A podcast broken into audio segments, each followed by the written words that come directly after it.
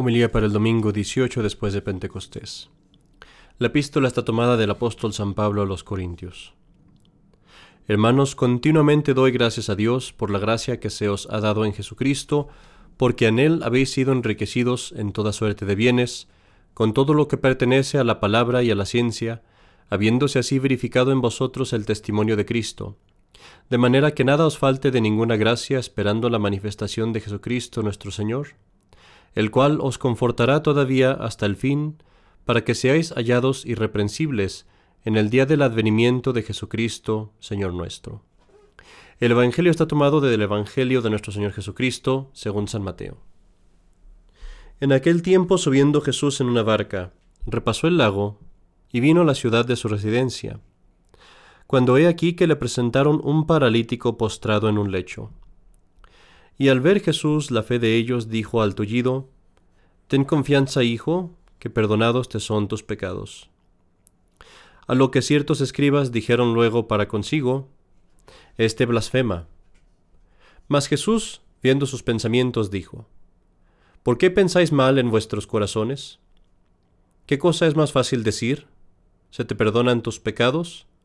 ¿O decir, levántate y anda? Pues bien, para que sepáis que el Hijo del Hombre tiene en la tierra potestad de perdonar pecados, levántate, dijo al mismo tiempo al paralítico, toma tu lecho y vete a tu casa. Y levantóse y fuese a su casa, lo cual viendo las gentes quedaron poseídas de temor, y dieron gloria a Dios por haber dado tal potestad a los hombres. En el nombre del Padre, y del Hijo, y del Espíritu Santo. Amén. Mis queridos hermanos, leemos pues en el Evangelio de hoy, como cuando nuestro Señor cura al paralítico, y él dice, tus pecados son perdonados, los fariseos se escandalizan. Este hombre blasfema, dicen. Que es como si pensaran, es como si dijeran, este hombre es un farsante, está haciendo promesas que no puede cumplir. Porque ¿quién puede perdonar los pecados? ¿Quién puede tener ese poder tan grande? Cuando escuchamos estas cosas hoy, nos parece difícil de creer que alguien tuviera algún problema en pensar que los pecados pueden ser perdonados. Pero esto es porque estamos tan acostumbrados a la misericordia de Dios.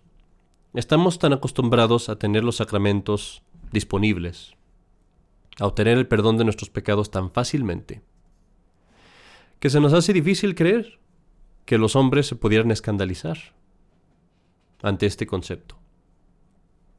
Pero piensa por un momento. Estos hombres ciertamente estaban equivocados, pecaron en dudar de nuestro Señor, pero tenían un concepto bastante exacto de lo malo que es el pecado, lo terrible que es, del mal tan horrible que es, tan grave que solo Dios puede deshacerse de él, solo Dios puede perdonarlo. Estos hombres, pongámonos de nuevo digo en su lugar, estos hombres habían visto por cinco mil años o más que nadie había podido perdonar pecados. Habían vivido en un mundo que por todo ese tiempo estaba quemándose en un fuego, siendo podriéndose por un cáncer, desde el propio principio de la humanidad, sin que nadie pudiera apagar este fuego. Al contrario, se hacía cada vez peor. Ellos habían vivido en un mundo de cinco mil o más años de pecado sin perdonar. ¿Cómo pues no se van a maravillar cuando alguien dice que puede venir y perdonar los pecados? Como ya dije, hicieron mal en no creer en nuestro Señor, pero al menos tenían un concepto muy claro de la malicia del pecado y de la dificultad de quitar el pecado. Este error desgraciadamente permanece aún hoy en los que lo siguen, los protestantes, que a pesar del hecho de criticar a los fariseos ardientemente, los siguen en su mismo error, porque los protestantes dicen exactamente lo mismo. ¿Quién puede perdonar los pecados sino solo Dios? ¿Por qué voy a confesar mis pecados a un hombre?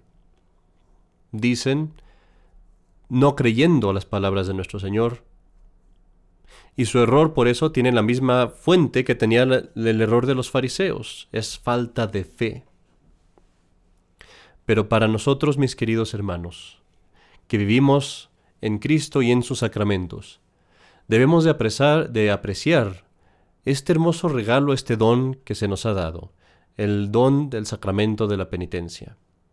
Y así hoy quiero que hablemos un poco de esto. Sabes muy bien que el sacramento de la penitencia es aquel por el cual se nos perdonan nuestros pecados. Fíjate qué gran diferencia entre el, nombre que se le da en el modernismo, la reconciliación, que quita aspectos muy importantes como vamos a ver. El nombre verdadero del sacramento es la penitencia. Vamos a ver. Tú sabes que cada sacramento está compuesto de dos cosas, lo que se le llama la materia y la forma. La materia, en este sacramento, consiste también en dos cosas, en los pecados que se perdonan y en los actos del penitente. ¿Cuáles son los actos? Los vamos a ver, pero son el perdón, el, el dolor de nuestros pecados, el confesarlos y el hacer reparación es decir, los actos del penitente que son propiamente la penitencia. Y por eso este sacramento se debe llamar así. Entonces, los pecados y los actos del penitente son la materia. Y la forma del sacramento son las palabras que el sacerdote pronuncia al escuchar estos pecados y al ver los actos del penitencia, del penitente, perdón, que son las palabras yo te absolvo de tus pecados en el nombre del Padre y del Hijo y del Espíritu Santo. Mis queridos hermanos, muchas veces el demonio nos tienta de no irnos a confesar. Y nos dice, no vayas a confesarte porque tienes pecados, porque has pecado demasiado, porque tienes los mismos pecados de antes. Cuando pase esto, respóndele al demonio, para eso precisamente es el sacramento. La materia del sacramento, aquello sobre lo cual el sacramento actúa, son pecados. Yo no me podría confesar si no tuviera pecados. Para eso está. Y así pues, no, precisamente porque tienes pecados, ve a confesarte. Hablemos ahora de cuál es la disposición que debemos de tener, con qué actitud debemos de ir al, al, sacramento de la penitencia. Y para eso nos vamos a guiar precisamente por el nombre del sacramento, que ya dije. No es reconciliación, es penitencia. Tampoco es confesión, Confesión es solamente una parte del sacramento. Se llama penitencia.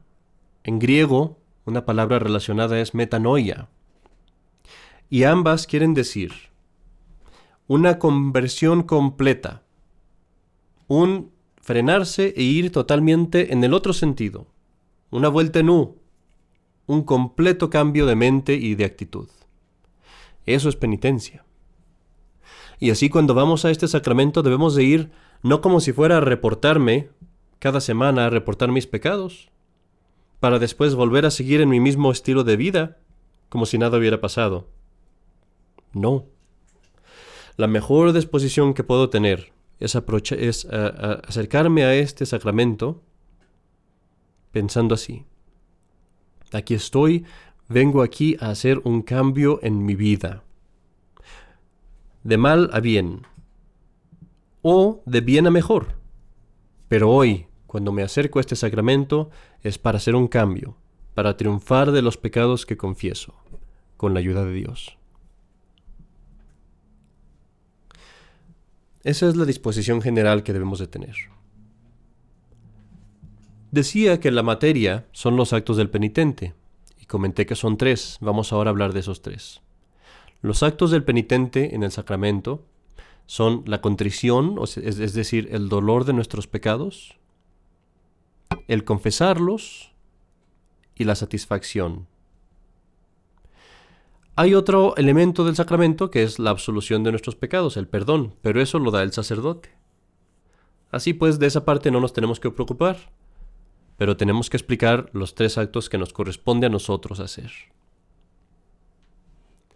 Primero hablemos de lo que es el dolor de nuestros pecados. Puede haber dos clases de dolor de nuestros pecados, una imperfecta y otra perfecta.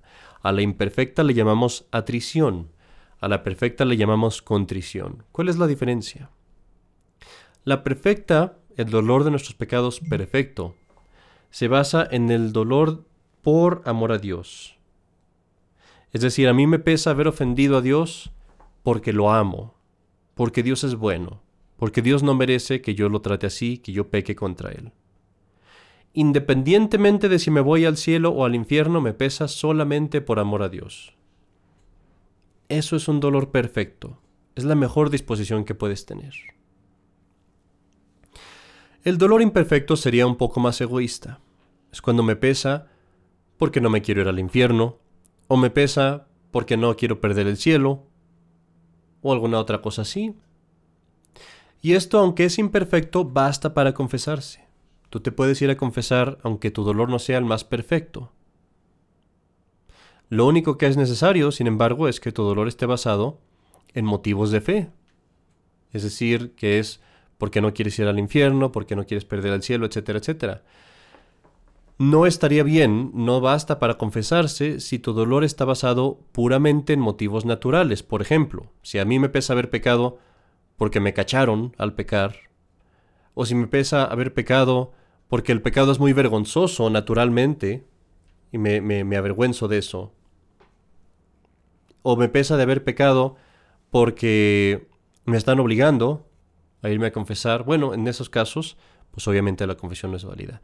Tu dolor tiene que estar basado en motivos de fe. Todo esto quizá ya lo sabes, pero aquí está el punto que quiero darte a entender. Este sacramento, como todos los otros, te va a dar más fruto, vas a recibir más beneficios entre mejor dispuesto estés. Cuando tú vas a un sacramento, haz de cuenta que llevas una bolsa. Esa bolsa puede ser muy grande o puede ser muy pequeña. Si estás muy bien preparado para recibir el sacramento, tu bolsa es muy grande. Si estás muy pobremente preparado y apenas te preparaste, tu bolsa es muy pequeña. ¿Y qué vas a recibir? Pues casi nada. Apenas lo necesario. En este sacramento de la penitencia hay dos frutos que tú recibes principalmente.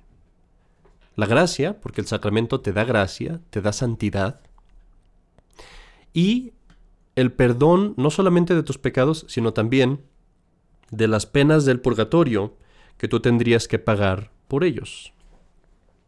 Acuérdate que tus pecados son perdonados, pero aún así tienes que ir al purgatorio, aún así tienes que purificar tu alma, y eso duele.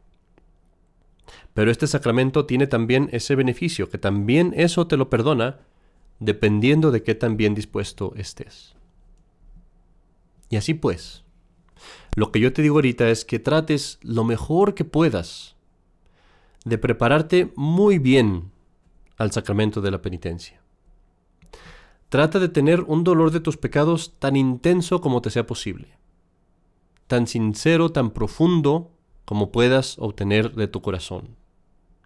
Y así cuando vayas a confesarte vas a recibir mucho más fruto, mucha más gracia mucho más perdón de tus penas del purgatorio. Puedes hacer esto tan bien que con una sola confesión bien hecha, con una disposición perfecta, todas las penas del purgatorio te podrían ser perdonadas. Hay una historia que me gusta mucho de los padres del desierto. Los padres del desierto fueron los primeros monjes católicos que se iban a una cueva en el desierto y allí hacían penitencia. En un caso, una vez, eh, ellos vendían canastas para mantenerse y una vez cuando uno fue a la ciudad a vender sus canastas, una mujer de mala vida quiso seducirlo y hacerlo pecar. Resultó al revés la cosa porque el monje acabó convirtiéndola y inspirado por el Espíritu Santo, esto es algo que uno no debería hacer a menos que Dios lo inspirara, en un caso muy muy singular, inspirado por el Espíritu Santo, este monje se llevó a esta mujer pecadora a una cueva al desierto muy lejos de la cueva de él, pero ahí llegó, la puso en una cueva y le dijo, no eres digna de decir el nombre de Dios, no eres digna de decir el nombre de Jesucristo, pero vas a rezar así. Te voy a encerrar aquí en esta cueva y tú vas a rezar así. Oh tú que me has creado, ten piedad de mí. Esta mujer entró ahí en su cueva y empezó a rezar con tanto dolor, tanta penitencia. Finalmente, cuatro días después, el monje, al estar rezando en su propia cueva, ve una visión. Y en esta visión ve el alma de la mujer que va directa al cielo, en ese mismo momento. Cuatro días había estado la mujer rezando y haciendo penitencia, y fue tan profundo su dolor, tan perfecta su contrición, que a los cuatro días voló derecha al cielo. Algo así podríamos nosotros obtener, queridos hermanos, el prepararnos también, que nuestra alma también se viera purificada totalmente de pecado, si nos disponemos al sacramento. Hablamos pues del dolor de nuestros pecados. Hablemos ahora de lo que compete a la confesión, a decirlos. Todos sabemos que tenemos que decir los pecados mortales. Tenemos que decir las circunstancias que sean agravantes, o sea, que lo hagan peor, y el número de pecados también. Podemos confesar también pecados veniales, pero no estamos obligados a confesarlos. Sin embargo, si confesamos pecados veniales, es muy importante que también estemos arrepentidos de ellos y que también tengamos un propósito de enmienda. Aquí hay unas ciertas este, aclaraciones que conviene hacer. Existen dos extremos que uno debe evitar. Por una parte, está el extremo de hablar demasiado, de andar diciendo largas historias, de andarse excusando al confesar los pecados, de meter conversaciones que no tienen nada que ver con declarar el pecado. Basta con decir perdí mi paciencia con mi esposo, con mi hijo, con mi hija, con estas circunstancias que fue más grave porque hice esto o aquello, sin explicar toda la historia, que es más bien para justificarme a mí, Perdí la paciencia porque fulano de tal hizo esto y mi esposo me dijo aquello y luego pasó esto y yo le dije así y él me dijo así. Y allí ya no me estoy acusando de mis crímenes, estoy acusando a la otra persona. Entonces debemos de evitar eso. Yo soy el acusador, debo venir y decir mis crímenes claramente, concisamente. Por otra parte está el otro extremo de quienes se acusan de una forma tan vaga y general que uno no puede, el juez, que es el sacerdote, no puede definir exactamente de qué se están acusando. Personas que se acusan se pueden acusar con, con eh, frases tan vagas como decir hice cosas malas o pequé de impureza o de ira o de avaricia. Eso no sirve de nada porque no estás diciendo el crimen. Es como si dijeras, vine a hacer cosas malas. Pues eso, ¿qué, puede decir? Puede decir desde haberle, eh, haber llamado a una persona con un nombre un poco eh, eh, faltándole al respeto, hasta haber matado a 13 personas. Las dos son cosas malas. Entonces es muy importante que tú cuando te confiesas seas específico y digas, cometí este y este y este pecado. Tantas y tantas veces. Es cierto que cuando son pecados de impureza no es necesario entrar en detalles, pero al menos hay que decir, fueron actos, fueron eh, miradas, fueron pensamientos, ¿qué fue? Las circunstancias que hay que decir son solamente aquellas que hacen el pecado, como ya dijimos, más grave. Solamente se deben decir en ese caso, cuando es algo que cambia el pecado. Por ejemplo, si una persona comete un pecado de impureza, no es lo mismo si lo comete solo o con otra persona, o si lo comete estando casado o siendo soltero. Tienen diferente malicia.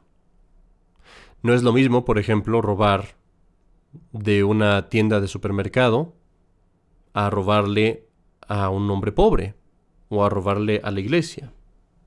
Entonces, claramente mi conciencia me dice cuando un pecado es más grave por alguna circunstancia y en esos casos lo tengo que decir. Nos queda un último punto de lo que hace el penitente y esto es la satisfacción. Esta es la penitencia que, que, nos deja el sacerdote. Ya sabemos que es muy importante decirla. Sabemos que si no la digo, tengo que decir eso en la confesión, porque es una parte necesaria del sacramento. Si no digo mi penitencia, si no digo esas oraciones que el Padre me da, no estoy cumpliendo con el sacramento. No está completo. Es muy importante pues hacerla, pero aquí quiero hablarte también del propósito de enmienda. Es muy importante que cuando te vayas a confesar tengas un firme propósito de no volver a pecar, en cualquier cosa que estés confesando.